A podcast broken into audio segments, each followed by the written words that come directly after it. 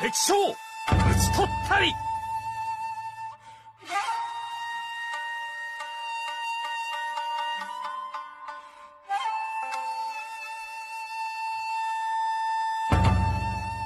举杯笑谈今古事，日本战国无双志。 这里是你从未听过的全新版本啊！我们掌声欢迎一下水哥吴指导。我是四兄弟就来砍我的阿水了。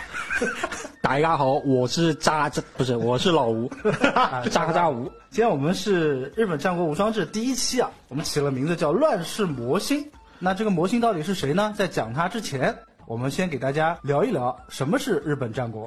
呃，日本战国可以讲是日本历史上就是最战争混乱的一段时期。对对对，广大的影视作品还有游戏作品里面，呃，往往是把日本战国和三国放在一起的。哎，因为人物形象之间呢，可能会做一个类比。呃，再加上就是日本的动漫啊、游戏产业这么发达。